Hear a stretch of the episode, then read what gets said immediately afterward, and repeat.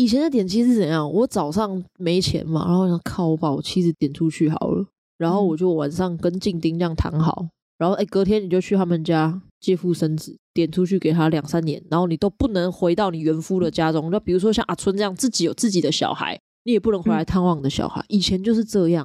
你妻子说含扣都没有办法含扣，完全没有，我不能接受。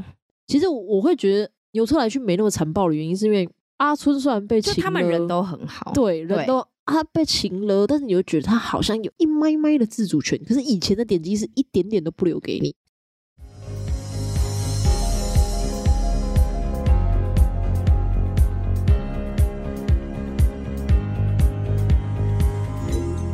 欢迎收听《再不台就悲剧》，我是 EC，我是 Quennel。这一集我们要继续来聊牛车来去。那上一节节目中呢，我们是不是有跟大家讲到蔡家跟陈家两家的伏笔？所以我们今天就是要进入整个牛车来去的主线。现在是已经花了一集在讲前情提要，用太多。好，就是好。那我们的牛车来去就是在讲我们女主角阿春借腹生子的故事。嗯嗯嗯。那我觉得我要先说，老实说，我觉得借腹生子这件事情对我而言很禁忌。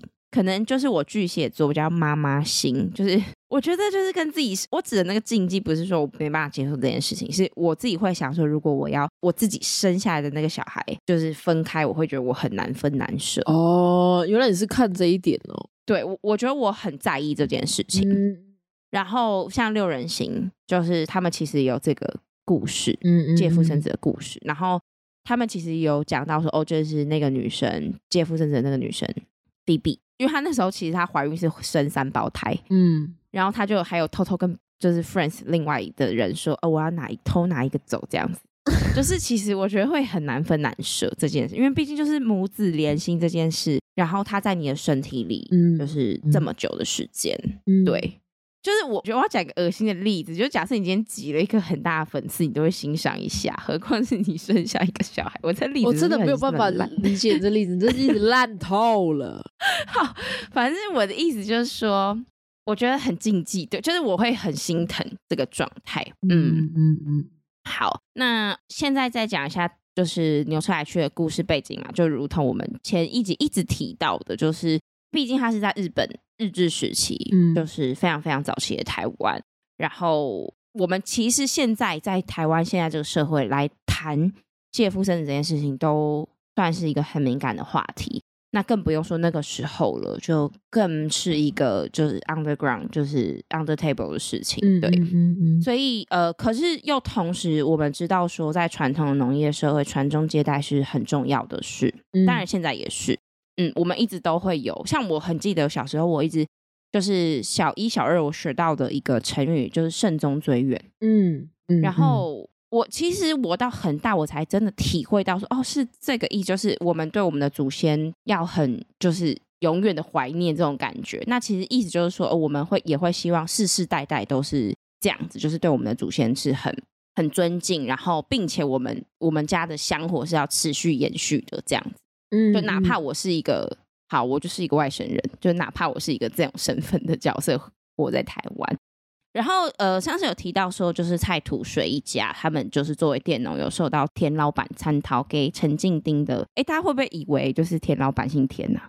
对啊，应该不会吧，就像谢老板姓谢一样。对对对，好，那我讲参讨给陈进丁，好，那也是因为就是蔡家大儿子日升过世嘛，然后留下了阿春，我们主角阿春跟永隆。那在日升就是生前最大的希望，或者说整个蔡家最大的愿望，就是可以有一只自己的牛来帮助他们家很辛苦务农的工作。嗯、那牛，我觉得牛在呃农业社会的地位非常的高。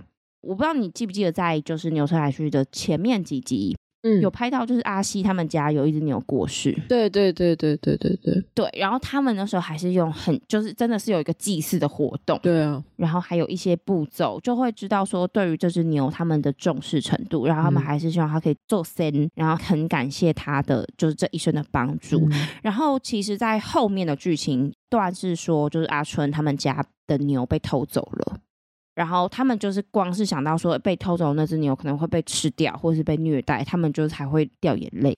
就可以知道呃牛多么的难能可贵这件事情。没错，嗯嗯。然后呃，其实上一集也花了比较大的篇幅在提到说，哎，就是陈蔡两家他们的关系虽然很好，可是彼此还是有贫富差距的嘛。嗯、那我不知道大家大家有没有注意到说，像是蔡家他们连自己耕田的牛都没有，然后把自己的儿子操到生病过世。可是我们要看陈家他们家的交通工具，其实就是人力拉车，就是我 我甚至不用动物，我是用人在帮我拉车。对，帮大家回忆一下吼，其实我们刚刚就是在上一集有讲到，就是每个戏剧中都会有那个冲突的点嘛，嗯，就是每个人自己的冲突，或者是来自外境的，或者是社会层次等等的这样子。那陈静丁。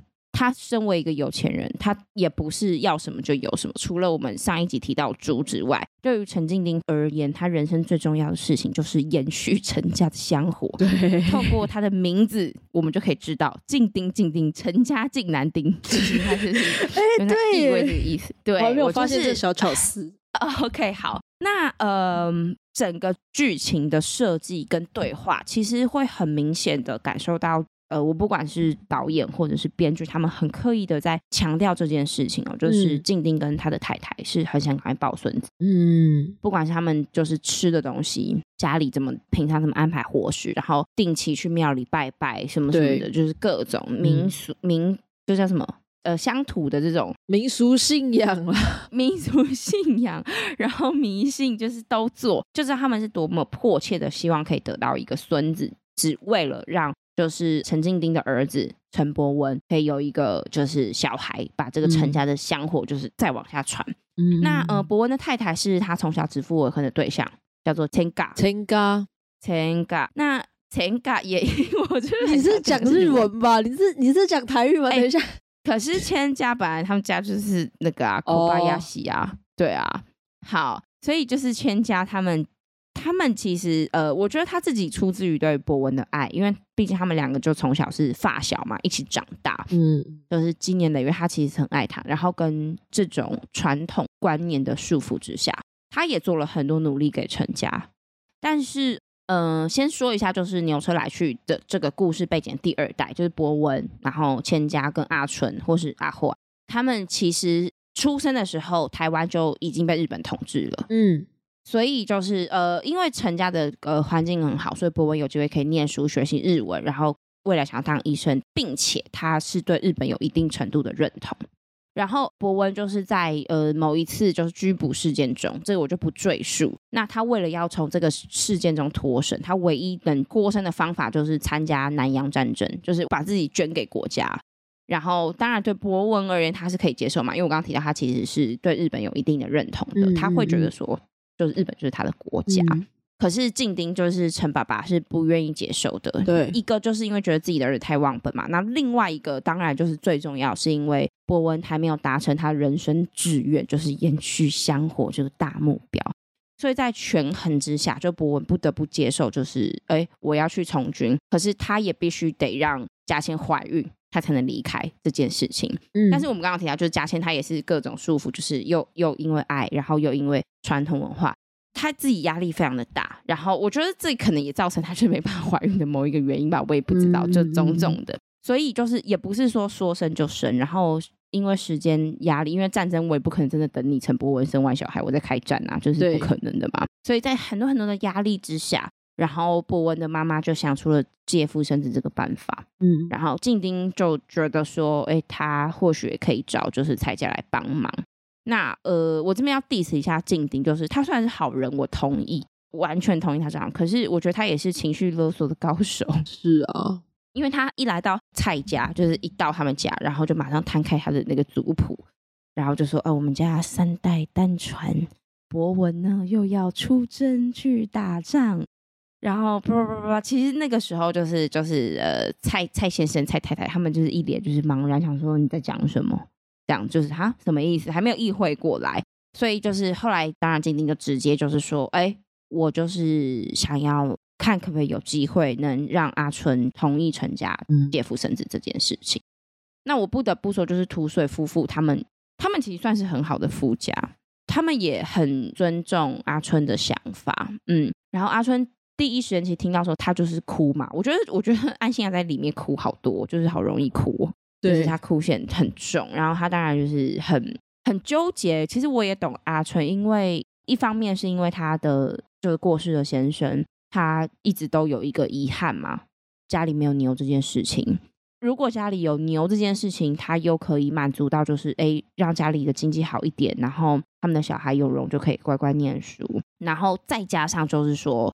这个陈静丁一家对于蔡土水他们家实在是太好了，嗯，所以就是我觉得他很难去拒绝，可是他又很不想答应。可是因为阿春的个性就是很单纯善良，嗯、然后我们也提到说，他从小就是一直都是在比较辛苦的环境下长大，没错，生存这件事情对他而言是最重要的，然后把家顾好这件事事情而言是最重要的，嗯，所以他就点头答应了。可是他的条件就是他要一只牛。作为报酬，然后静静这时候也很大方啊，就是免了六年的田租。那就在陈静丁太太就是预知的这个安排之下呢，就让博文跟阿春一起到他们大姨的家去做生小孩这件事情。我觉得这安排超尴尬的，会吗？嗯、有点贴心吗？我觉得你单纯就只是喜欢林美秀，你不要特别，因为因为就是大姨是林美秀饰演。哎、欸，我妈很像林美秀。我说我本人亲生的妈妈很像林美秀，亲生不是钟欣凌，对不对？对。然后就是以结果论来说，阿春也就是真的很给力，生下了一个儿子，叫做世传。这段，嗯，这段，这段，只是说这个故事就没有这么简单嘛。借腹生子之前呢，我们刚刚提到，就是呃，其实千家是很不愿意，对啊，因为谁到底谁会希望自己的老公跟别的女人生小孩？对。然后她同时又很气自己，就是我到底是哪里不好？对啊，我生不出小孩。嗯，可是会给他这个负面疑问的对象，其实是整个社会的价值观。对啊，给他的就是你如果没有生出一个小孩，你就是一个不完美的女人、不称职的太太。对，你的人生可能就没有那么的圆满。所以我觉得对女生而言啦，她要面对自己的种种的自我怀疑等等的，是很伤的。然后她的不安，其实博文是知道的。就是我觉得博文在真的跟阿春去展开生小孩这件事情之前呢，博文其实是非常尊重阿家千的，他就是对他有很多的，他能理解。然后他一开始他其实也是站在就是不要的角度上，但是其实博文后来他也不得不因为家里的这些压力，然后时间的压力等等的，他就是答应家千说：“哎，我不会变心，那我跟阿春之间就只是借腹生子的关系。”可是很可惜的是，就是。阿春是安心雅演的嘛？就是到底谁哪一个男生可以抗拒安心雅？对呀、啊，就是上一集耳乐他，这一集也是要耳乐一下。好，然后就是说，其实，在培养一段时间之后呢，单纯善良的阿春当然也就很喜，就是让博文非常的喜欢。然后博文也是有气质的男生嘛，嗯，他们彼此互相了解，也就爱上了对方。好，随着这个时间的推移，哈，我们剧情来到博文去当兵，然后阿春生完小孩，然后日本也就离开了台湾。那这个时候就是国民政府撤退来台，然后博文也很幸运的就从战争中回来了，回到他台南家乡家人的身边。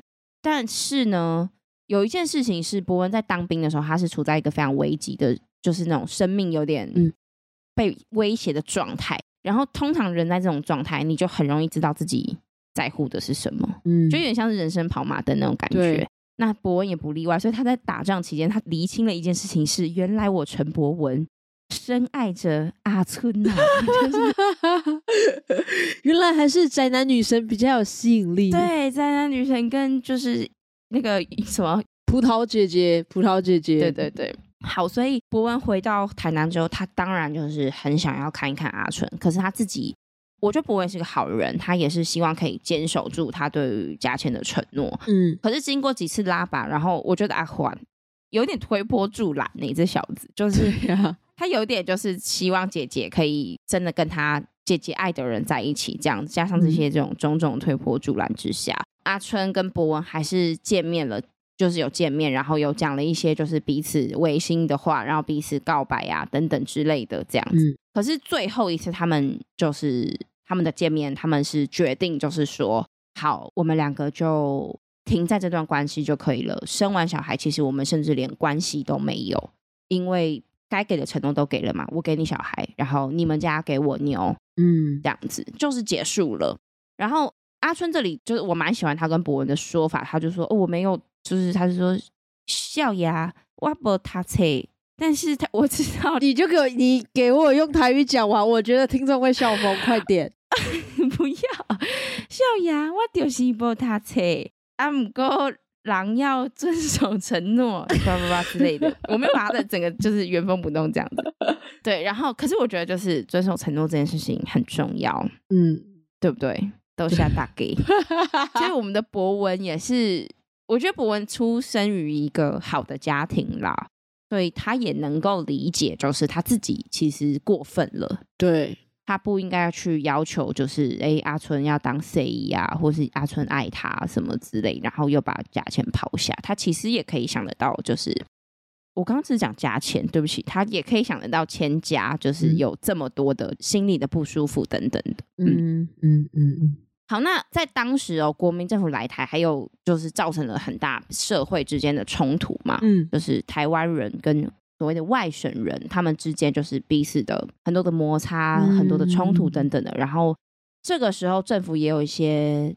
做的不够好的地方，所以我们也就留下了一个台湾人都必须面对的历史悲剧——二二八事件。没错。那刚刚有提到说，就是阿村跟博文的最后的那个道别，就是他们达成共识，就是好，我们的关系就停在这边。之后的结束之后呢，博文也不幸的就死在了二二八警察的枪声之下，然后就留下了两个女人的遗憾。对。那我们现在就要讲一下，就是佳倩这个角色，因为我觉得她是最最惨的一个女生。嗯。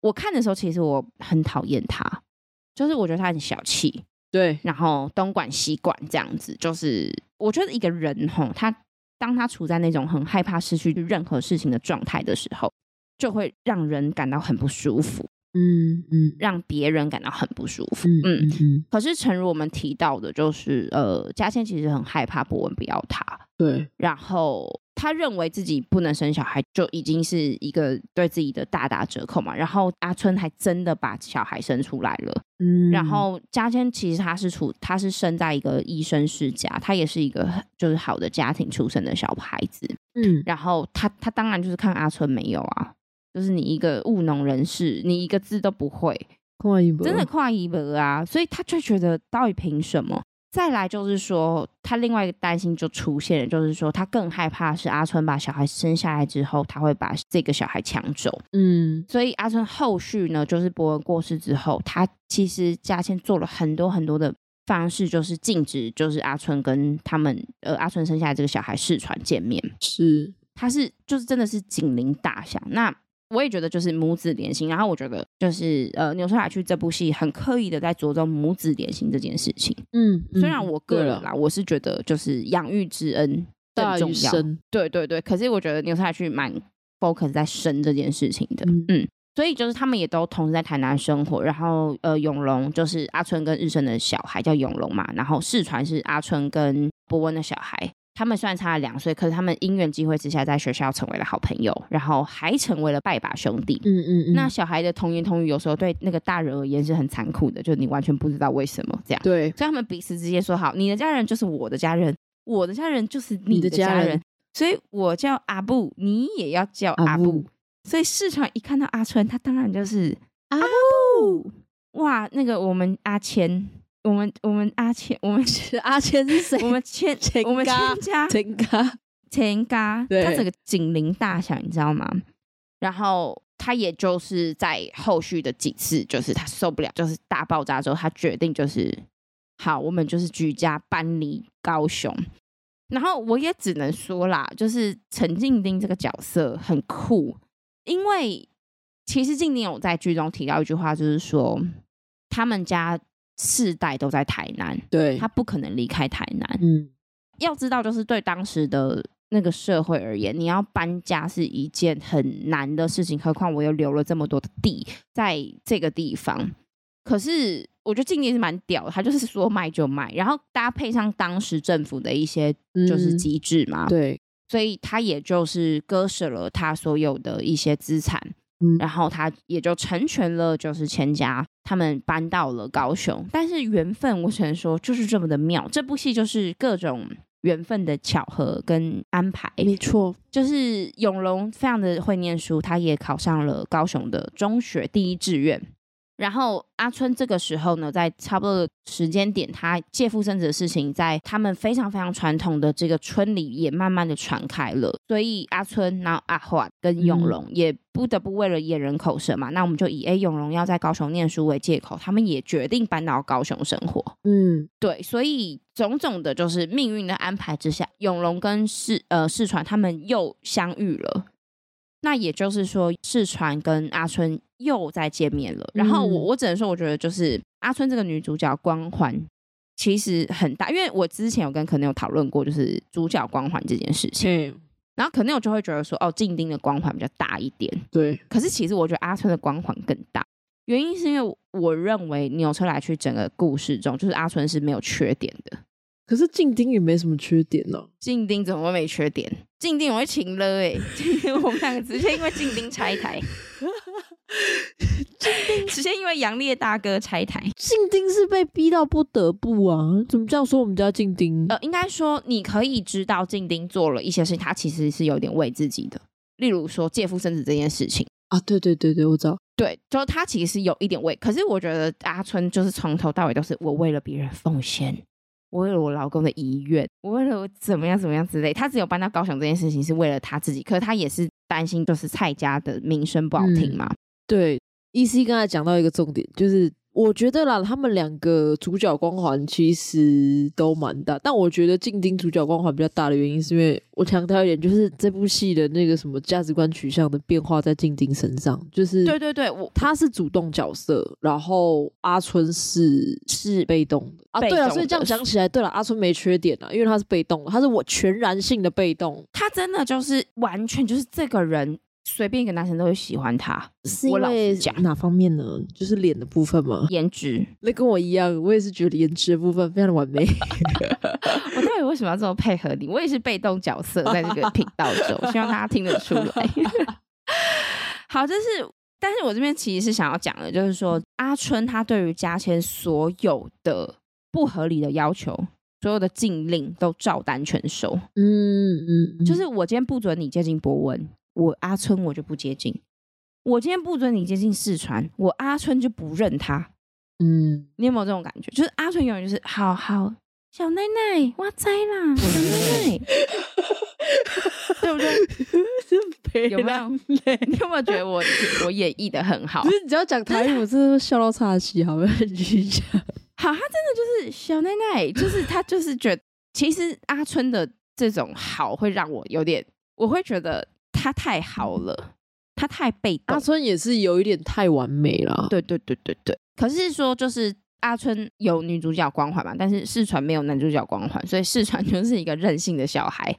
我今天就是要叫阿春阿布，我就是要跟阿春阿布好。对对，所以再一次就是阿春也跟嘉千，对不起，阿春也跟 千家说好说好，我就是不要再理世传了。但是世传。被拒绝之后，他很伤心，他就回家哭诉嘛，他就回家跟阿公哭，然后跟妈妈哭，就说阿春阿布不差我啦，小米叭叭叭之类的。然后这时候就是嘉千也终于被敲醒了，他就决定说，其实他应该要跟阿春一起疼爱世传这个小孩，然后一起照顾这个小孩。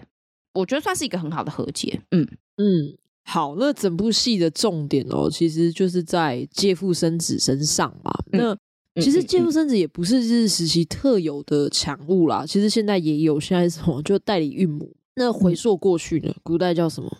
典妻制度。没错。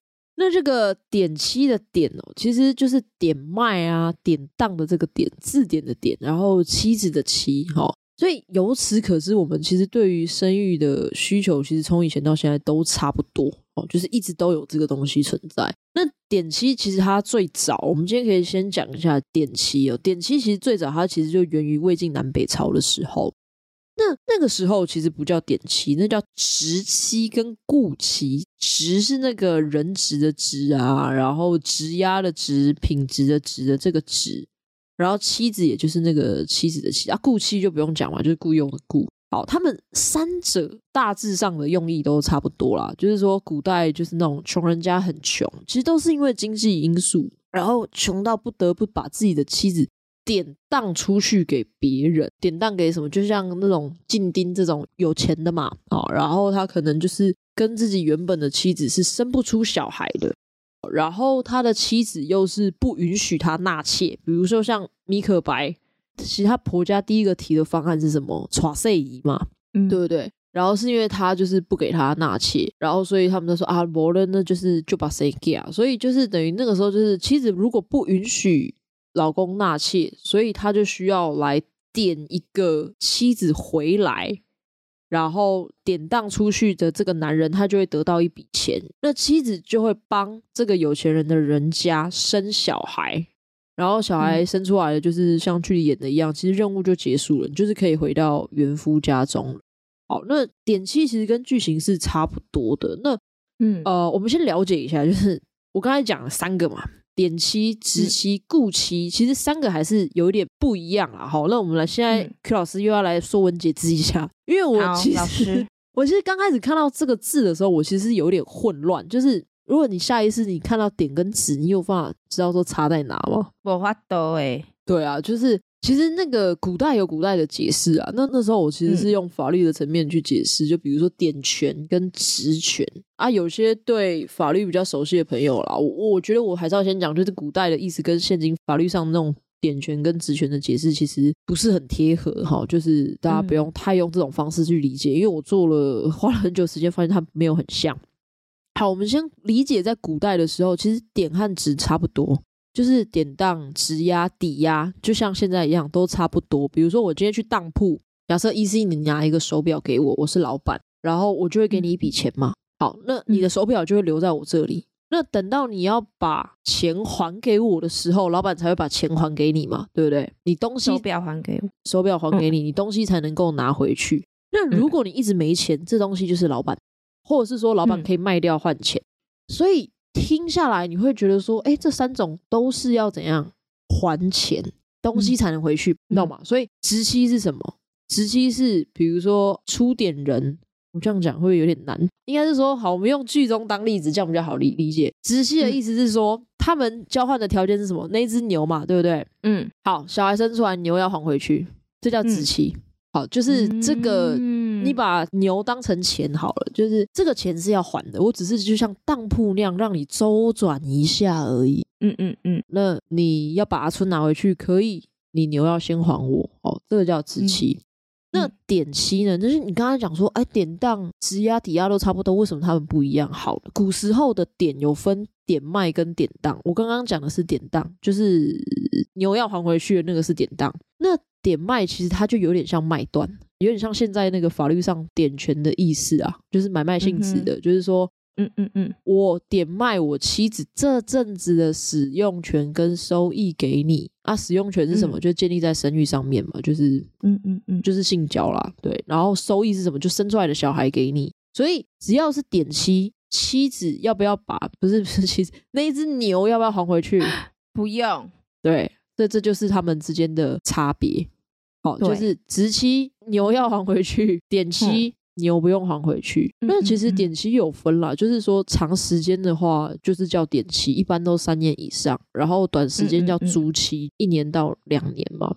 然后我们现在谈的东西，无论是古代或者现在，其实很讽刺的时候是，是我跟你说，我是用法律层面去理解的嘛。那这些所有东西都叫物权。嗯，的意思就是说，以前的人其实就是女生根本就不是一个东西啊，就是跟物品是一样的。我先讲，一个就是说，以前的点妻是怎样？我早上没钱嘛，然后想靠，我把我妻子点出去好了，然后我就晚上跟静丁这样谈好，然后哎，隔天你就去他们家借腹生子，点出去给他两三年，然后你都不能回到你原夫的家中。那比如说像阿春这样自己有自己的小孩，你也不能回来探望你的小孩。以前就是这样。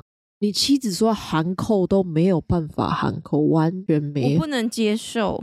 对，就是其实我就说，其实古代的那个自主性又更低。其实我会觉得牛车来去没那么残暴的原因，是因为阿春虽然被请，他们人都很好，对，人都。他被擒了，但是你又觉得他好像有一麦麦的自主权。可是以前的点击是一点点都不留给你，所以你要说，就是我们完全没有在物化女性，因为我们直接把女生当物品。对，就是我们没有那个物化过程。对，我们没有物化过程，就直接就是这样子。然后点击其实老实讲啦，它就是买卖婚呐，它就是一种短暂的婚姻形式。但是有些地方其实像纽特莱区没有嘛，就直接送到美秀那里去嘛。但是以前的点妻其实有些地方还会行迎娶之礼，就是他会送一些聘礼啦，受点者会送一些聘礼。但这个聘礼最妙的是，它只是象征性的，就是你事后要还的。那你就会想说啊，不错啊，至少还有做这些仪式，而且还有什么媒证媒人这些的。但是。你要想哦，他其实做这些完全不是因为女生的，只是因为他想要让他生下来的小孩有一个证明，博取证明啦，不是因为女生。嗯、点妻残暴的地方就是在于说，它不只像物品一样被卖来卖去，任人玩弄。嗯、我觉得还有一个最大的伤害，其实是我自己比较忽略，但是 EC 刚刚一直提到，就是骨肉分离这一点。嗯，对，因为就像我说的，在点卖的这一段期间啊，就是。第一，你是不能回原夫看望你自己的小孩的。然后，比如说我刚才说，长时间叫点期，短时间叫租期嘛。长时间要签三年，啊，你怀一个小孩，怀胎四个月而已，那你剩下来的时间要干嘛？嗯、我们可以去想嘛，就是在他们家当女佣啊，对啊，对啊，打扫啊、洗衣啊、工人使唤，反正就是我假设我给你一头牛，或者给你什么，我这个价值我要利用到最干净、最干净。嗯然后人家家里也有原配的妻子嘛，比如说像陈嘎，那你要想陈嘎的心态怎么样？我已经就是怀不上小孩了，然后我不得不让老公用点气的方式。你去想，其实女人一定会第一个害怕，第二个产生，因为害怕产生嫉妒心，那我觉得就会化成一个很可怕的恨意。那这个恨意就像陈嘎一样，他发泄在谁身上？那个阿春阿春身上。对，像。嗯关于点漆哦，近代作家有一位叫柔石的，他有一个作品小说叫做《为奴隶的母亲》，其实就在讲点妻的故事。嗯、然后里面的原配就是点妻的那个原配的妻子啊，就一直对这位就是借肚皮的保存娘，就是阿阿春的角色，就是阿春的角色各种辱骂，就说你就是任人玩弄的母狗啊，你怎样你怎样，就一直各种羞辱她。就是我，我觉得应该是说，点妻这件事情的目的，其实完全是建立在生育上面，不是性需求，或是我想要多娶一个老婆，我就多娶一个。但是点妻就是建立在生育上面，所以才会造成这样子，就是你生完，哎，我们就拜拜喽，对不对？你你如果是纳妾的话，你可以就是这个小孩在他身边长大嘛。对不对？可是点妻纳妾，大家可以去看一些甄嬛呐，什么就是那种。对，所以点妻他就是生完你就拜拜喽，就是留子不留母，嗯、等于是说，其实点妻残暴的地方就是它完全是建立在生育上面，而且其实通常他们就是要找已经有生过小孩的，所以为什么阿春会被看中？因为代表说你绝对是有生育能力，啊，再不行那就是男生的问题了，你不要那么看拖女生了嘛，嗯、对不对？但是重点就在于说，为什么古时候的人对于传宗接代有这么深的执念？啊，我们看古时候的人说什么“不孝有三，无后为大”嘛。然后我们这次再回到当时的时空背景来看哦，我们又回到了农业社会，对不对？对。那假设以佃农来说，没有土地，好，没有生产工具，连只牛都没有，我种田靠什么？靠人。所以。干活需要人力，这是唯一一个他可以创造生产工具的机会，就是生小孩，我多加人力嘛。嗯、而且以前也没什么选择啦，比如说，假设我们这家做农的，生下来就是做农的；假设我们这家都是做 Podcast 的，生下来就做 Podcast，你懂吗？就是，嗯，世世代代他们就是守护这个田。那有钱人呢？嗯、你说，那有钱人有需要小孩吗？需要，因为。生小孩帮他继承他的土地呀、啊嗯，嗯嗯，肥水不落外人田嘛，土地的珍贵就是一可以一直继承下去啊，所以就是因为地主在生小孩的功能上来说是为了继承，然后佃农是为了增加生产人力，所以这就是为什么一直以来就是大家一直有那种传宗接代的执念。然后还有一点就是，我们对于长生不老有莫名的执着。你看当时秦始皇，对不对？嗯，而且其实以前人活得很短哦。我那天看他们说，以前人大概三十几，差不多。嗯，对。但是他们就想到了一个方法，好，既然长生不老，我没有办法成功，秦始皇也找不到，那我的子子孙孙会一直活下去啊。所以，嗯嗯，我延续生命，我就生小孩。对他们来说，就是我一种。延续生命的方式，另外一种形的形式的活着。对对对对对，像我那时候看那个自私的基因，反正他讲了人类一系列的行为，就只是为了想要让 DNA 延续下去，就是我们存在骨子里，因为 DNA 想要一直复制它嘛，它没有办法一直生存嘛，所以它要一直复制，一直一直这样繁衍。这就是人为什么会一直就是想要生小孩哈，因为他对他来说是生命的延续。可是我觉得。他也会延续到一个地方，就是思想上，或者是生命未完成上。比如说，我这辈子想打篮球，好，没机会打到，所以我希望我的小孩去打篮球。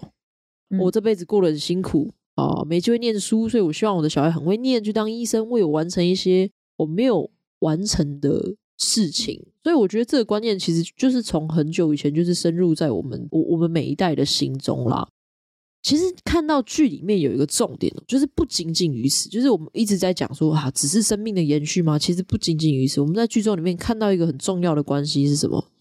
团修会，团修会，对对对对，传香火，那个香火的那个传承，就是怕祖先没有人祭拜，就像那个 静丁已经在那边病成这样，还说。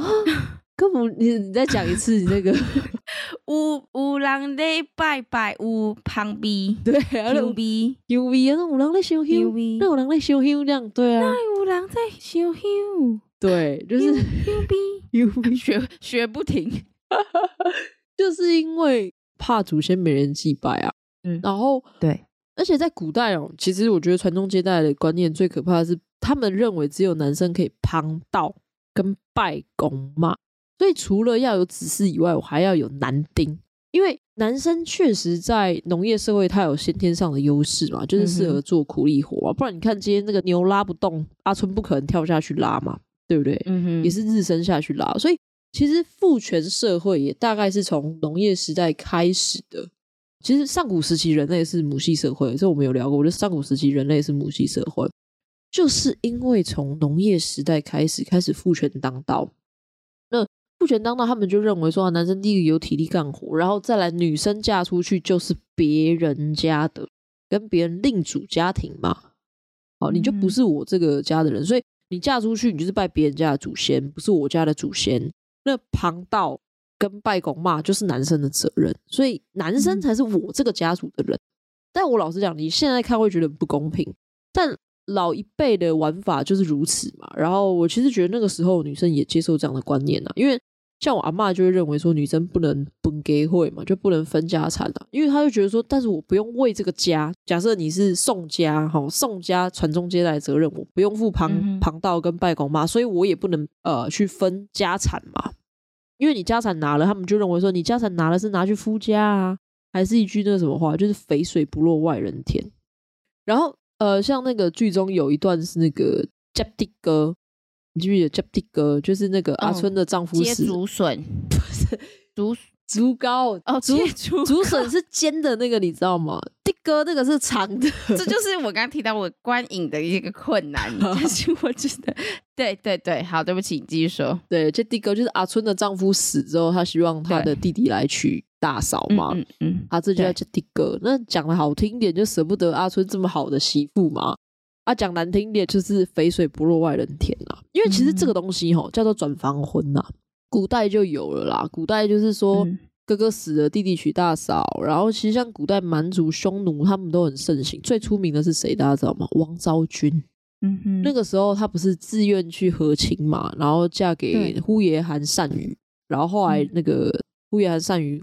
呃，死掉了之后，王昭君说：“哎、欸，我就老公死了嘛，我回中原很合理嘛。”那皇上就跟他说：“哎、欸，他们有他们的习俗，你就接受。他们的习俗是什么？哥哥死了，爸爸死了，他所有的老婆，你这个继承王位的人，你除了自己的亲生妈妈以外，其他你所有都可以收为老婆。好，所以他后来王昭君又嫁给了他的儿子傅珠磊善宇，啊，傅珠磊善宇又死了啊，又嫁给他弟弟。”那为什么会有这样的习俗？第一个是保护女人啦，我觉得这个比较比较善念一点，因为那个时候女人地位低下，尤其是他们少数都是那种游牧民族嘛，少数民族都是游牧民族，所以其实地理环境不利于女人生存。第二个就是把女人视为财产，怕你改嫁之后你会就是分走这些财产，就是。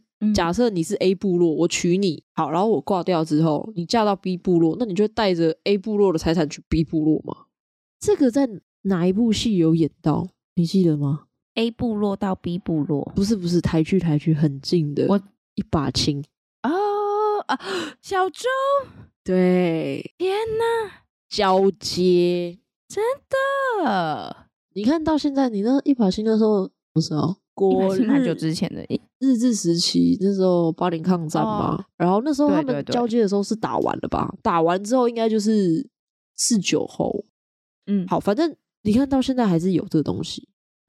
所以为什么古人就是有这么重男轻女的原因，就是只有男生可以捧到跟拜公妈嘛，对不对？因为你嫁出去就是别人家的人，所以古人为了传宗接代，真的是。绞尽脑汁，而且听说还有其他方式。E C 要不要我们介绍一下，还有什么其他很奇葩的方式？好，有一个就叫做名字就已经非常难听，就叫做抽母猪水。然后其其实他就是说，呃，如果我们家就是像像我们宋家，就是都生了好几个女生，然后没有男丁，嗯，那我们等于说我们就没有人可以继承香火嘛，嗯，那他继承的方式就是用就所谓的抽母猪水的形式。嗯，那就是从呃女儿，就是选我选一个女儿，然后进行招赘婚。那通常都是长女啦，就是像我我们家的话，可能就是我姐去进行这个招赘婚。然后我们在结婚的时候呢，就跟呃女婿，就是要被招进来的这个女婿先谈定，然后就是也跟他说明说，就是呃等于说我姐跟她老公会有一个他们的小孩，其中一个小孩会必须从呃如果是男生的话，就必须。要从母姓，嗯，那通常都会是第一个就是大孙子这样，第一个外孙，然后呃从母姓的话就可以让我们宋家就是延续香火。那当然就是这个姓宋的这个大孙子，嗯，他可以继承我们宋家的家产这样子，嗯，对。然后就是说是保障，可是我不觉得是保障这样。那呃基本上就是通常都是长子第一个儿子会。会是当做被呃怎么讲要继承母亲家里这里财产的这个人，可是因为以前的死亡率很高，就是我们刚刚有提到，嗯，所以很常就是呃女生方会希望是第二个儿子，嗯、就是以防那种夭折状况发生这样子。对，那就像可能有提到的，就是说，因为以前的人真的很物化女生，就是把女生视视成母猪，嗯，你知道吗？嗯、就是很过分。所以才会把这种怎么讲生给娘家用的儿子叫做抽母猪水。好，然后另外一个还有就是这种养子的制度，嗯嗯，也就是说我们夫妻就是呃结婚多年，然后我们都没有生小孩，或者是我们只生女生没有男生的话，那通常都会找就是抱别人家的小孩，然后来延续我们家的香火。那通常有两种方式，就是一种就是我们找就是可能。同性的男生，或者是我找我表哥表姐，哎，怎么讲？堂姐、堂兄弟姐妹，就是跟我同性的这种家庭里的人，然后一起去把他抱回来，当做自己的养子，然后、嗯、或者是说我养其他性的男生回来，但是这种就是、嗯、因为它是不同性的嘛，所以会有一个就是哎改性的过程，但是其实不同性会比较不容易一点点，嗯，嗯那大家会觉得说，哎，这个好像跟就是抽母猪水没有什么差异。但是其实以台湾人的习惯，就是遭赘婚的这个女性，她们通常呃遭赘婚的女婿，他们通常是条件比较差一点点，或者是有一点瑕疵的。嗯，就例如说，可能如果我们家是遭赘的话，那可能对方是环境比我们家差，或者是说他身体可能有些缺陷，这种等等的。对。然后再来就是还有一种就是过房子。嗯，对，过房子的这个小孩他也不是养子，是因为就是没有生任何的小孩。呃，怎么讲？我我过世之后，因为我们我们我没有小孩嘛，嗯、就是我生 我跟我老公没有小孩，所以我们就是找我的侄子，就例如说我有哥哥，我弟弟的儿子、嗯、来帮我们继承香火。那同时他也会继承我们家的家产，对。然后这个好处就是可以让我们宋家的家产留在宋家这边。对，就是假设我我有一个哥哥，但我其实没有哥哥，所以我们家应该会抽母猪水这样子。就是 假设我有哥哥，嗯、然后我我就可以，我哥哥的儿子就可以来继承我们家这边，然后就有点像是就是把我这里的财产就是分给我哥哥的儿子或我弟我弟弟的儿子这种感觉。嗯，然后呃还有一种就是带神主牌出嫁，就是我们家的神主牌出嫁这种。原因也是因为，就是假设说，像我就是没有兄弟姐妹，我只有一个人，然后我父母也过世了，那对我而言，就是我条件就会比较差啦，就是我也不可能现在再去抱一个养子来，然后我也不可能，就是人家要遭罪也不可能嘛，就是因为毕竟我就是无依无靠。对，所以这时候就是跟我的夫家约定好说，那我是不是可以在出嫁的时候就连同我的呃爸妈的神主牌一起嫁过去？因为我们也一直提到说，就是有祭祖这件事情，慎终追远这件事情很重要。像以前我们家也有，就是那种拜拜那种厅堂，就是可以有一个供奉的位置，嗯、可是他不能跟夫家的这种神主牌有一样的平等的待遇，可能就放在比较差一点的位置这样子。对对对，对，其实我觉得就是很很瞧不起对方女生感觉，我生不出儿子怎么了吗？我就是不爽这件事。其实阿春就是这样啊，阿春就是带神主牌出家的。可是我觉得阿春有点，我刚其实也想要讲说阿春是这样，可是我觉得阿春有一点不像是，因为阿春其实有阿花，他有弟弟。你说他们有那个？因为其实带神主牌出家是比较像是我没有任何的兄弟姐妹，可是阿春家的神主牌其实是可以要给他弟弟去做继承的。嗯嗯嗯，就是阿春家其实是有有香火延续的，因为他们家有儿子。对，只是说阿春。他们可能年纪太小，爸妈就过世了，所以阿春必须带着他弟弟一起。就是蔡家人也很好，就收了这两个姐弟跟他们一起。你懂我意思吗？就是有点像是弟弟有像他拖油瓶那种感觉。对，对，所以但我可以懂你的意思，因为阿春他们也确实有把神主牌带过去，可是不太像啦，因为毕竟阿春家自己有男丁。对对对，对，对，对对对，所以他们家其实阿春家没有这个困扰，而且阿春很会生小孩，阿春生了两个男生。对呀、啊，永龙跟谢短，永龙台语我忘记怎么念，央郎英龙英龙英龙英龙，拍谁拍谁，西累啦。好，但是 好，那那大家一定也会听过，就是呃那种台湾会有一些，像我很多朋友就叫都姓范江，就是这种。双性的，哦，你真的有朋友叫范江哦？我真的有，而且我蛮多朋友叫范江的耶，酷哦。然后他们遇到就会说，哎，那个谁也叫范，就是谁谁，就是他们会有彼此之间会有，好像也知道，就是哎，有哪里也有姓范江的人这样子。嗯嗯嗯嗯嗯嗯嗯。对，那这种双性的制度其实就有一点像是我们刚刚提到这种继承方式，嗯，延伸来的，但是它其实是背后有一些比较感人的故事。是，那双性跟复性不一样，对，就是。双姓就是像是这种张简、范江、巴拉、张廖这种，嗯嗯嗯，那复姓的话就是欧阳、司马、公孙这种比较不一样的。然后呃，可以讲几个就是比较感人的几个小故事。然后其实就是张简好像是目前算是大概在台湾有九千多个人吧，九千至一万的人，然后基本上都住在高雄。然后他们其实这个姓氏的来源是因为就是张家有呃有一个独子，但是他就是结婚之后呢就生病过世，嗯，就有点像日升，但是日升没有留下他的另一半这样子，嗯、呃，他的种。其实就是张家的这个媳妇姓刘，她就是个性很乖巧，就跟阿春一样，然后她也不敢离离开公公家，但是就是张家的这个公公张进兴，他人很好，他就也觉得这个女生蛮可惜的吧，所以就。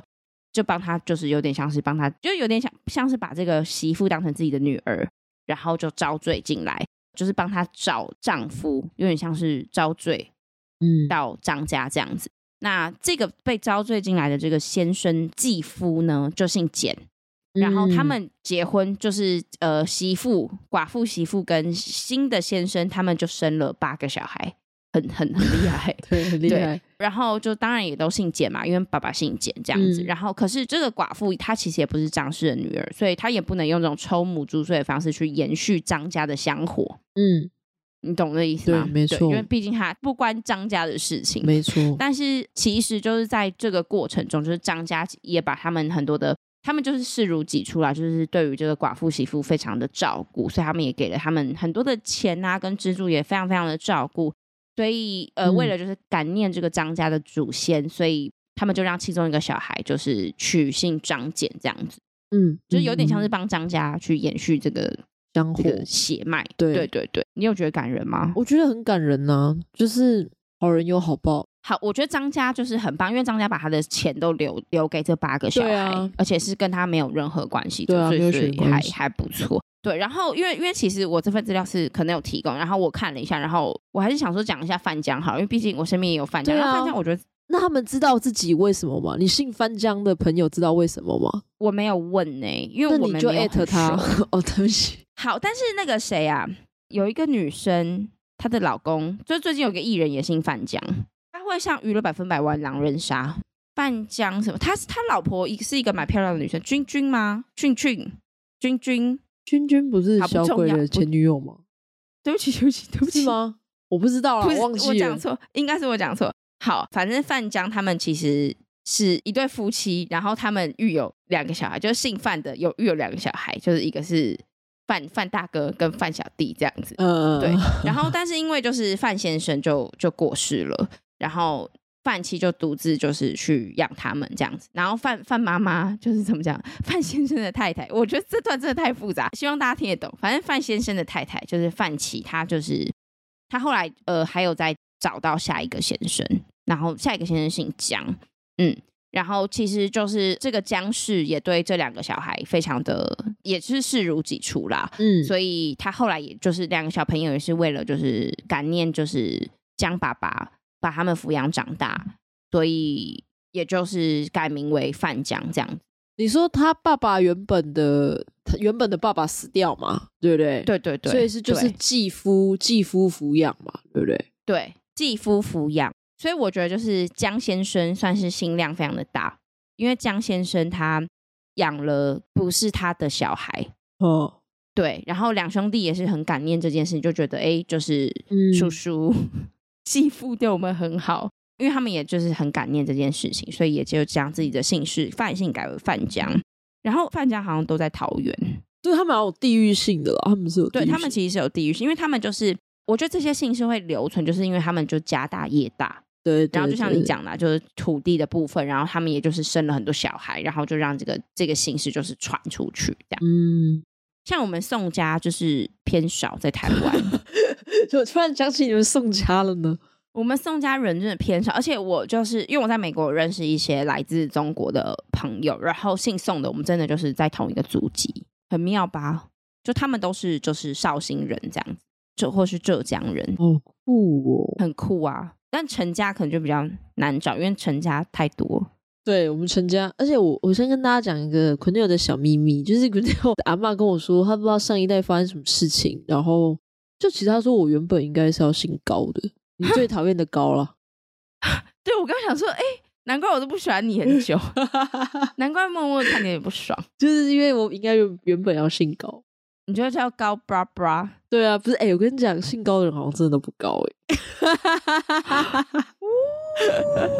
哦。你在说谁呢？你前男友啊？那你骂他一下。哎、欸，我前男友真的很矮，不得不说。哎、欸，开始直接大聊人家八卦，这样对吗？好，所以就是说，古代这种呃延续香火的观念，其实现代也有吧？对啊，而且我觉得就是、嗯、古时候的人就是绞尽脑汁。然后很怕，就是死后没有人拜啊。我觉得，如果我刚开始第一次看的时候，我就是会有一点纳闷，想说，就是为了传承江湖吗？但是你传承江湖，其实它是一个很模糊的概念哦，不易理解。就为什么要传承？你懂我意思吗？就你，嗯嗯、你字面上去理解，你会觉得很荒谬。就是你辛辛苦苦传宗接代，就是为了让那个烟它这样子一直一直一直修，那个香那个香的啊，那我香香。可以唤醒你啊！对啊，那个 Q 可以唤醒你。生病的时候自己起得来，但是要有人拜，好不好？对，就是你仔细想，你就会觉得说，就是东西很模糊。但是我我觉得，就是你真的细剖下来看，你会发现，其实第一个是来自于你对死后的世界是一种恐惧。你不知道死后去哪里啊？我去的地方有没有办法吃饭？啊，如果没有办法吃饭，我就需要我的子子孙孙准备大鱼大肉拜我嘛，我才有饭吃嘛。嗯、啊，我有没有钱花？我不知道啊。下面长怎样，我怎么知道？呃，不一定是下面了，有可能是上面。然后，所以要烧金纸嘛。嗯、我也会怕说，没有人拜我，我会不会变成孤魂野鬼？哦，所以我觉得第一个是来自于对死亡的未知。嗯、然后还有一点就是说，EC 讲的就是那个慎重追远，知道自己的根，嗯、这是给活着的人。但我觉得对死去的人的原因，我觉得有一个很大的原因，是因为他想要透过祭祀去证明我被记得。因为人死了不知道怎么样嘛，那但有人会拜我，就至少有人记得我。你其实看我们对于伟人最高的敬意是什么？建庙祭祀，嗯，对，就是记得的方式是什么？嗯、是祭祀，像我们去庙里面拜关公啊什么，嗯，对，就是你总是会问上一句说他是谁啊？为什么要拜他啊？就会有人告诉你他的故事。但是我们普通 人怎么办？只能靠家里人记得你啊。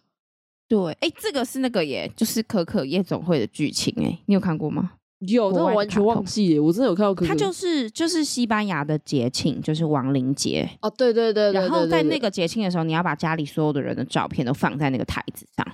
对，它的重，它的核心也是记得嘛。它的核心也是记得，Remember me。哎，你也容易到底想要？你到底想怎样？我就是。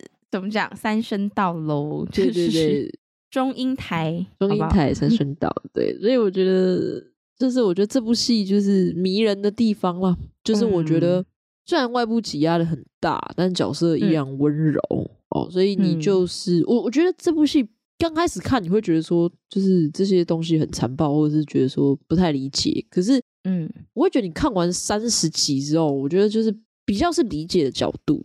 我觉得，如果他讲批判的话，他可以想的写的很时代，然后可以把执法者讲的很鸡巴，但他都没有这样做，他把角色写的很温柔，所以我觉得，嗯、我我觉得我确实是看完这部之后，我有在理解他们到底在执着什么，嗯、而且我听说，就是、嗯、其实他们结局也找到一个非常温暖的方式，然后这边就请 EC 可以再接着讲他们用什么方式去处理这个传宗接代的问题，就是故事的最后还是要跟大家讲一个。悲痛的情节，就是我们这集是从头爆雷爆到尾哦。对啊，哎、欸，对对对，哎、欸，对，其实我们前面忘记做防雷声明了，没关系，没关系。好，大家应该了解我们。然后，其实就是说，我们的视传宝贝他因为意外，所以他在海边溺水就过世了。是，然后当然就是说，我觉得面对伤痛这件事情，就是大家可能也。一方面不舍，那另外一方面也是说，他毕竟是陈家的一个期待，然后他也是串起这一些人的一个核心人物，也就是说，他可以让就是世传他的这个角色，他就是让呃三家，其实我们今天没有讲到邱家这个对这个 part，对，然后但大家可以自己去看，他就是让三个家庭，就是邱家、蔡家跟陈家三个家庭团结起来的一个很核心的人物。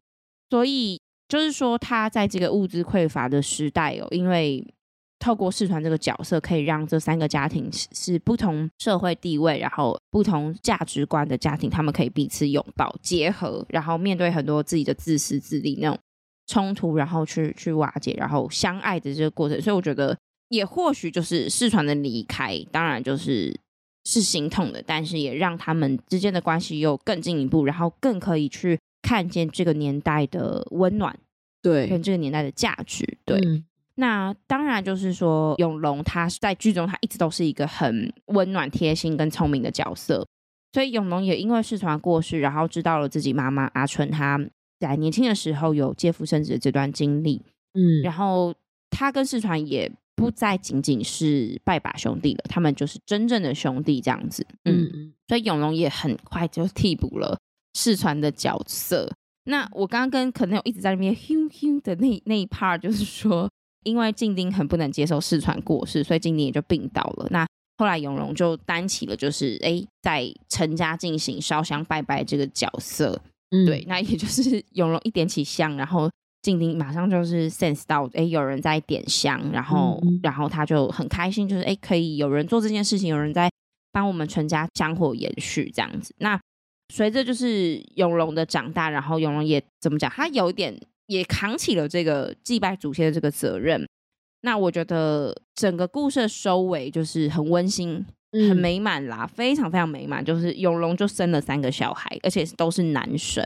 然后他三个小孩就分别姓蔡、姓邱跟姓陈。嗯，对。然后当然就是很多人会去诟病说：“哎，为什么是姓陈这件事情？”因为其实，呃，因为永荣的太太是邱家的内孙嘛，嗯，所以在目前的法律之下，就是小孩是可以跟爸爸或是跟妈妈姓，所以，永荣姓蔡嘛，嗯，蔡永隆，然后邱玉兰嘛，所以 OK。可是很多人就说，哎，为什么可以姓陈？但是这就是故事中没有解释到的。那我觉得大家就也不要太去苛刻这个细节，或是我们就把它当做是一个完美的收官这样子。嗯，然后呃，其实我觉得就是在剧情的其他支线也处理的很好，很很圆满啦。就是我觉得以这种剧来说，因为毕竟我们在过程中经历了很多阿春的煎熬，然后很多很多很多人的煎熬等等的。嗯，对，所以像是阿华跟他的女朋友未婚妻招娣，嗯、他们也是很幸福这样子。然后呃，永荣也是算是事业还不错，然后。大家都和乐，然后这三家也陈家，然后蔡家跟邱家也算是抛开了过去所有的恩怨情仇，然后一起在好好的活下去。然后所谓的延续香火这件事，他们也很努力在执行。所以我觉得，就是牛车来去是一个很就是温馨温暖的收尾吧。嗯，也或许就是我们可以拍一个就是牛车来去二点零这种，然后我们就是在讲现代代理孕母这件事情，因为。因为就是代理孕母一直在过去，然后延续到现在，它都会是一个很 popular 的话题。对，很多人在讨论这个话题。然后不仅是因为就是现代人可能观念也很不同了，然后身体的构造可能也不像以前一样那么适合生小孩了，因为现现代的生活等等。然后再加上我觉得有很多同性之间的婚姻。所以代理孕母这件事情又变成，我觉得持续在讨论。我们回想，就是这件代理孕母这件事情，借腹生生子这件事情，应该有好几百年的历史了吧？是啊，嗯，是啊。那当然就是传统代理孕母，就像阿春这样子嘛，就是由、嗯、呃先生提供精子，然后、哦、呃以真的人的方式进行受孕，然后跟所谓的那个借肚皮的女生的卵子结合，嗯、然后再由代理孕母去去把它生下来。嗯。那通常这个就是以目前就是这种法治的社会，其实代理母她会她必须要我们通过协议去放弃，就是对于子出生子女的所有权，就是全部切断这样子。嗯、那另外一种就是所谓的试管婴儿，对，试管婴儿就不太一样哦，不太一样，不太一样，其实不太一样。试管婴儿是。呃，反正就是由夫妻双方的胚胎进行结合，然后再植入到妈妈本身、嗯、或者是代理孕母本身的身体里面。没错。那如果是找代理孕母这种，如果是妈妈本人就是我的卵子，但是我的身体是不适合怀孕的这种状况之下的话，那也就是说，这个代理孕母跟她生出来的小孩是没有任何血缘关系的嘛？嗯嗯嗯嗯嗯，对。那通常就是他们之间的这个怎么讲冲突就没有这么的大，跟这么的多。所以其实，但如果我真的不能生呢？其实我觉得代理孕母他就可以找到一个解法嘛，嗯，然后甚至是我刚刚有提到，就是那种同性啊，就是 LGBTQ 这种家庭，他们一个答案这样子。那其实很多人还是会希望说，就是妈妈们可以参与这个怀孕的过程，就像我们一刚跟可能在讨论，就是你可能会很难想象说，呃，妈妈跟小孩之间那个爱的感觉，然后母子连心的感觉，但是。其实很多人还是会很希望是妈妈可以自己本人是怀孕，但是就像你讲，如果是那种没有子宫的状况的话，也就真的没办法了，就是他也只只能找这种。所以我觉得以我个人啦，就是如果生小孩这件事情对你而言真的是一个人生必须做的话，其实我不觉得代理孕母是一件不好的事情，只是它真的很贵，大概都要两三百万。对啊，就是有一个你要得到一个小孩。那也很多人会说，哎，台湾就是代理孕母有没有合法这件事情？那台湾目前就是代理孕母这整个制度还是没有这么的完整。以目前我们的状况，只限于就是使用人工受精和试管婴儿的部分，嗯，然后并且它的对象也只能就是你要确定就是这对夫妻是不孕的，你要经过很多很多筛选，你才可以进行人工生殖。嗯，我觉得台湾那个机制比较像是说，我去让你，我不要把它变成一个生意。对啊，我去补足你心中的一个不足，这样子，嗯，比较商业化的。对对对，那我觉得也还行，但是嗯，目前有很多国家都已经算是半合法状态，像美国也是有些州是。美国已经是商业化嘛，商业化代孕。对，美国商业化，然后但是有些州还是违法的啦。对啊，我不得不说，美国有些州连堕胎都不行，我真的是要笑死了。好，不要再对啊，对啊，对，没有啦。我觉得代理孕母其实最多反对声浪，嗯、我觉得其实还是跟同性的一样啊，就是宗教那个、啊。对对对，然后像是我有看到，就是说乌克兰应该是目前就是选择代孕这件事情最受欢迎的国家之一。然后还有就是像泰国，它其实没有什么法律去保障代理孕母的权利，然后跟夫妻之间的权利的。但所以泰国也是算是相对是非常非常开放。可是我觉得开放之余还是需要法治啦。对对。那其实整个牛车来去，它最大的重点，除了你去看到就是这种日治时期前期的辛酸血泪，那种务农子弟的辛酸血泪。我我觉得还有一个很大的重点就是说延续香火这件事情，嗯，然后因为我觉得我自己年纪我三十二岁嘛，然后我处在一个就是再不生小孩可能就太晚的年纪，就老说真的是这样啊，就是一跳，就像你讲的，就是古人三十岁，以前以前平均岁数是三十岁，对，那时候你现在已经快挂了耶，我已经挂了。如果你讲的时候，对，然后我知道好像在中国那边。高龄产妇是二十六岁还是二十七岁？嗯，对，他们真的很早婚了。对对对，所以对我而言，我会觉得生小孩会比结婚排序在更前面一点点。就是如果我只能选一个的话，我会只选生小孩。然后我觉得，并且我觉得生小孩这件事情可能比结婚还重要。只是要不要生小孩这件事情，我觉得我一直都在转变。所以像像我们今天有在。就是聊说，哎、欸，大家可以分享一下那种生育观念。其实我有很认真想，就是我我自己，就是以我现在而言，到底生育这件事情是什么？对。可是我觉得我很难给你一个很明确的答案，因为呃，所有当爸爸妈妈的人都是第一次当爸爸妈妈。对啊，对啊。就是你懂我想要讲的吗？就是说、嗯、我根本就太多未知了。然后我根本我现在会觉得说，我一个人养一个小孩长大超级简单，我有在赚钱，然后什么之类，我有很年轻什么。可是。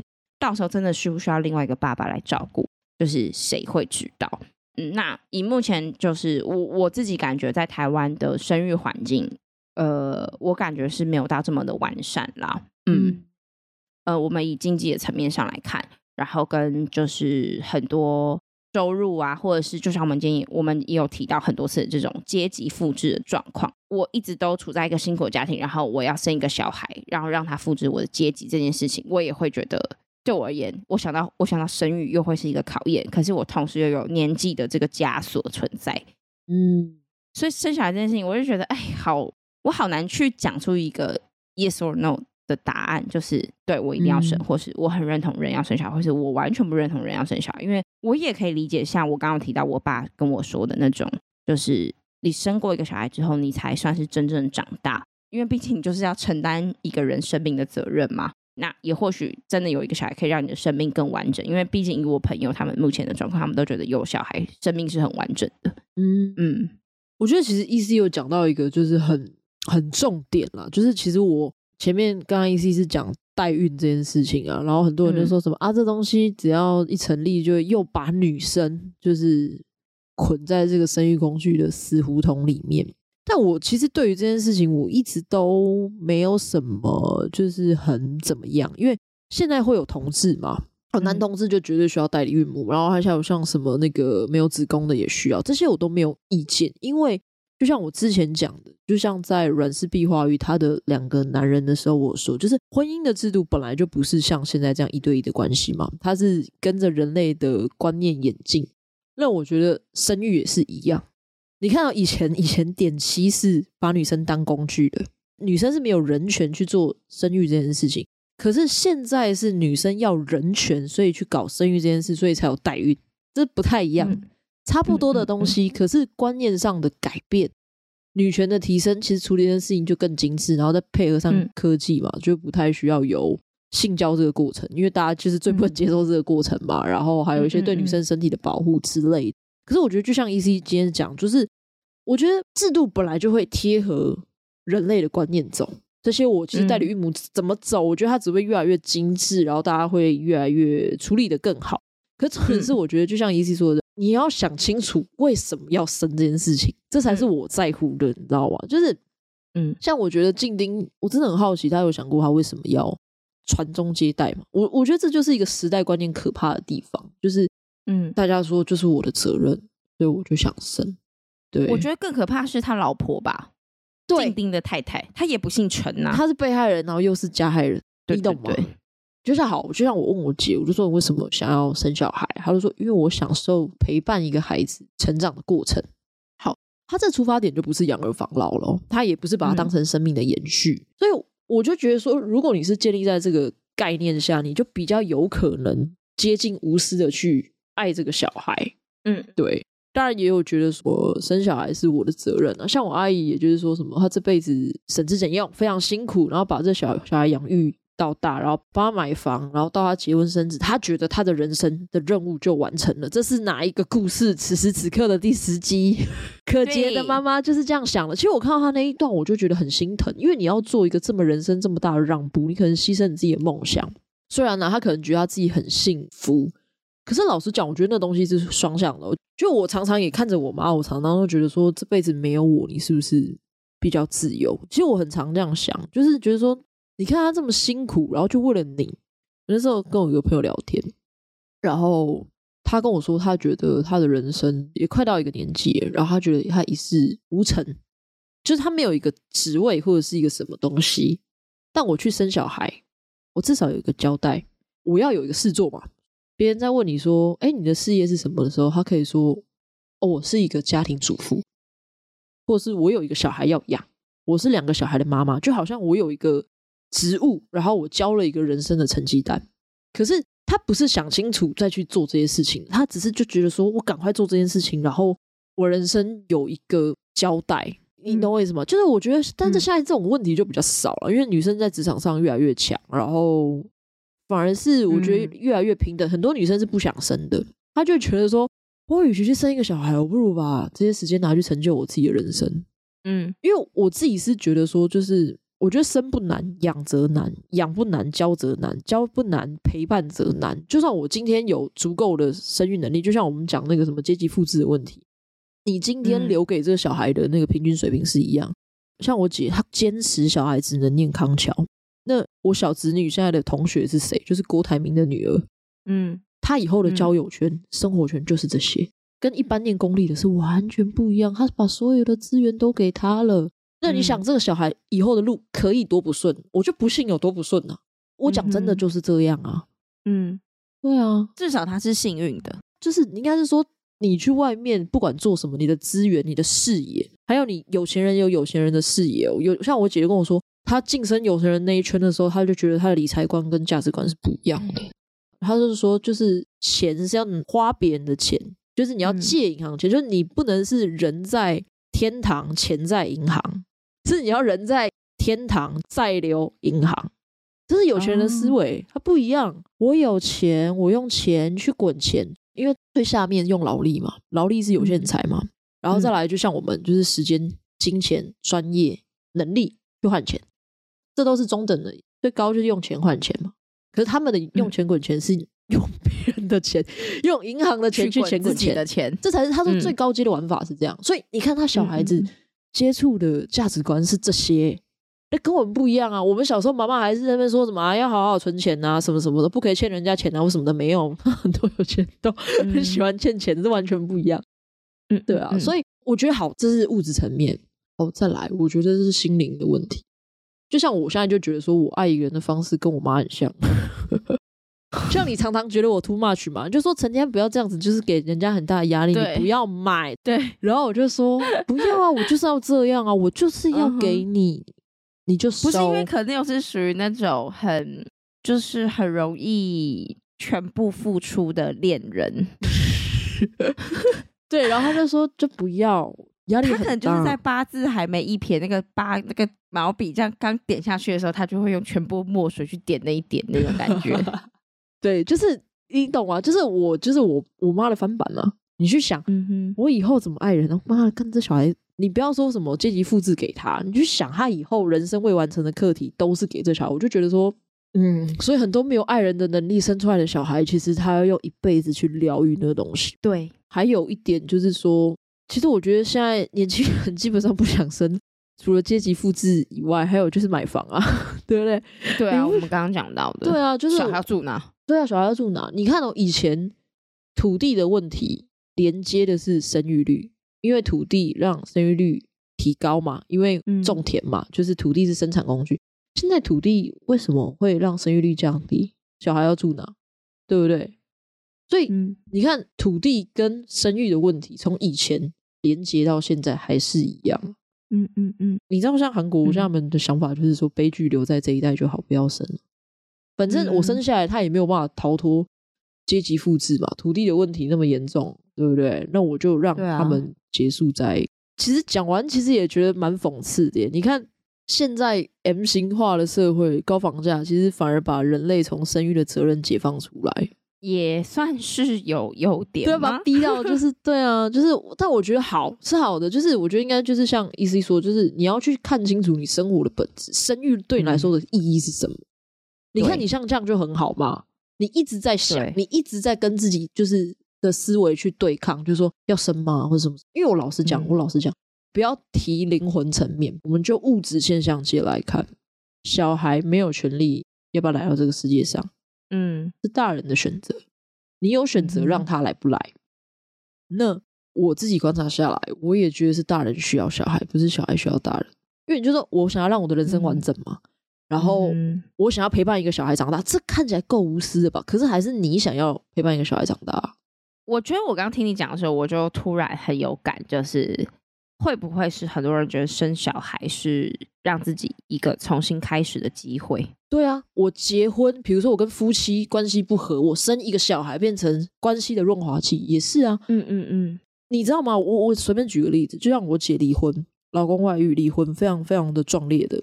嗯，好，我看着他，他就说他什么都不要，他只要小孩，所以他一毛钱都没有拿到，他就是拿了那个小孩，然后男生不要小孩。可是我就在想。他走就是往前的好快哦，就是我觉得他治愈的速度很快，嗯，然后大家都说啊，为母则强，为母则强。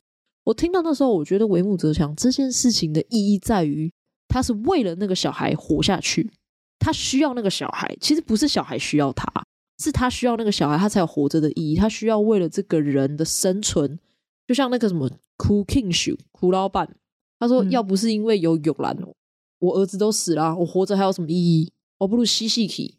因为有玉兰，我才有活下去的能力。我觉得我们俩有点太负面了。我突然想我男友，我突然在想我男友。我我只是对我们来点正面的能量，就是因为因为其实我我男友他是一个很很阳光正面人，然后他最常跟我提到的就是说他很感谢他爸爸妈妈给他这个生命。嗯嗯嗯嗯嗯嗯嗯，对，他其实也没有我们讲的那些，就是哦妈妈需要我或什么之类的。然后他但是他觉得他很。他觉得他现在生活中所遇到的所有的一切根源都是因为他的爸妈生下了他，然后让他可以体验这个世界有多棒。嗯，但也来自于他的原生家庭很棒的，很爱他的，对，对，很爱他。然后他们当然他们也有，我就说，可是你们家没有吵架什么的嘛？他就一定有嘛？怎么可能有一个家就是真的这么的没问题？就是总是会遇到问题。嗯，但他就说他也很感谢，就是可以让他有这些。成长冲突，但是他还讲，还是有讲到一个关键，就是他们每一次的的吵架或是生气，他们的最后都是想要让对方知道我还是很爱你，或是我很爱你。扯得有点远，扯得有点远，但是我觉得说，其实有时候生小孩，就是作为小孩的那个人，就是像你跟我，我们都是小孩嘛，嗯，我们也有曾经很感谢自己活着的时候，对。老实说，真的是这样。好，于我而言，就是因为我是一个很容易开心的人，所以我可能吃到什么冰淇淋或什么，我我也会觉得很幸福。哦，然后前阵子我会梦到我被判死刑，我发现我真的不想死的，觉得活着很好。所以也不要也不用到那么负面，就是说好像妈妈就只是为了小孩而活。当然，我觉得为母则强，它背后另外一层意义，是因为这个小孩他也真的没有自谋生的能力。所以，作为妈妈人，她也不得不扛起这个责任。然后，我必须就是得往前走，所以她走得很快。所以，你有没有很想让我们的朋友养一个小孩？就是带失恋的 人，小胖吗？小胖同学吗？小胖妈领养一个小孩，可能他就是会为母子。但是，我觉得就是生育有太多的层面可以去讲了。对啦，因为生出来搞不好真的两方都觉得很幸福啊。只是我觉得，对啊，因为我们现在只是担任那个孩子嘛。没有，我觉得想清楚啦。我觉得真的是想清楚啦。嗯、对对啊，对对，就是不要残害生命，但是生下来就好好负责吧。对啊，他、啊、也或许是你一个人生可以重新开始的机会啊！就跟着这个小孩一起。就是我很喜欢我一个朋友，他曾经有说，就是他觉得他的小孩是他的老师。哦，是啊，确实是。就是他可能曾经他走在路上不会注意到的所有的事情，他的女儿都可以看到。然后我觉得。也很好，但是我们不要把就是生小孩变成为了生而生，就是只是为了 延续香火，闻到那个香味。对啊，你就是可以点个那种电子的那种那种烧香的东西，不是点个那种就是那种精油，不是更棒吗？对，就是这个气氛搭不同。哎、欸，好不容易我们用的很温馨，结果马上又 马上歪掉。但是我还是想要讲，就是这是我第一次看台语剧，哎，嗯。就是整部都是台语剧，怎么样？感受怎么如何？感受很像在看日文日剧或者是韩剧，嗯、就是大家应该可以感觉得出来，我台语真的没有很好。嗯，对，所以我觉得很新鲜，然后剧种对我而言也是很很截然不同的剧种这样子。那我在看的时候就会觉得说，哎、欸，其实呃，一直以来台湾都会有在想要复兴台语的这种。概念存在，没错。然后包含就是，我有在 follow 几个网红小孩，他们其实也都是爸爸妈妈都是只跟他们的小孩讲台语，就是为了要让台语可以让更多人使用。嗯、那我自己在看就是牛车雅趣的时候，我也学到了几句台语嘛。嗯，来说，所以我阿春小小奶奶小奶奶 笑牙笑牙阿焕，好，都是学一些人名。好，但是。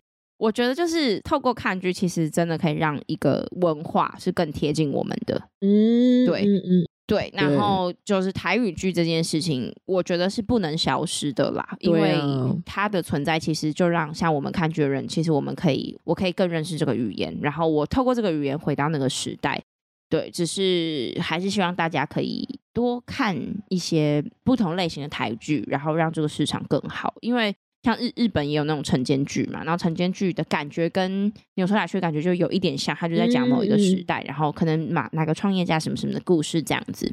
那他们做的就很精致很好，是因为有市场，然后大家都支持。那我觉得台剧也是可以有这样的发展跟机会，或许就是这种时代生活剧会是我们另外一个选择，然后会是台湾未来可能我们都会很骄傲的一种剧种。这样，然后也是，但是也希望大家在看牛车雅趣的时候不要太较真啦，因为它还是有一些就是好笑或不合理或是比较牵强的部分，那就就这样吧，就是你就你就轻松看了，因为它也不是真的多沉重。对啊，所以大家牛车来去，我是真的觉得蛮好看的啦。就是一部，其实我觉得是一部很温暖的剧，然后有助于你理解时代，然后不是批判时代，嗯、好不好？那今天我们的节目就到这边喽，哈！再不抬就悲剧，我们下次见，拜拜，拜拜。